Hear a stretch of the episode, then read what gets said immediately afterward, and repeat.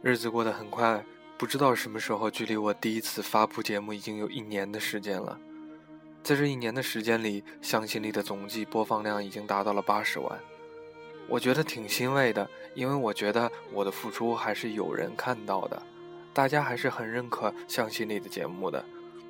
尽管有的时候我会因为工作原因没有办法及时更新，但是大家一直都很包容我。在这里，我要向一直以来支持我的所有朋友们说一声，谢谢你们。一年我改变了很多，有的时候一个人在冷雨夜走回家，天太黑不小心撞到别人。道了半天的歉，发现是棵树。回到家时，发现晚饭还没吃，天都要亮了。西西不打算睡了，直接就去上班了，不再有抱怨。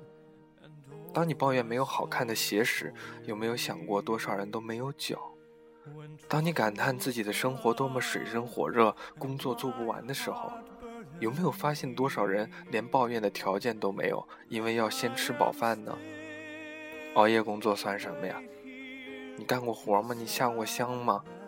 比你聪明、比你努力的人太多太多。想想别人吃过的苦，你那屁大点事儿根本就不算个事儿。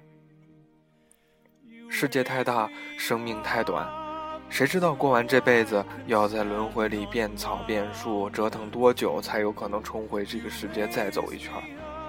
患得患失、瞻前顾后、无病呻吟，都是因为你读书太少，还不够忙。活得还不够精彩。若你选择了远方，一定会只顾风雨兼程。告诉自己，你还有多少时间？好好和自己商量商量，然后不顾一切的去吃苦吧。苦是你的粮食。没长一张帅哥的脸不要紧，可是你敢不敢有颗爷们儿的心？不要问，不要等，不要犹豫，不要回头。没有答案的时候，就独自出去见一见这个世界。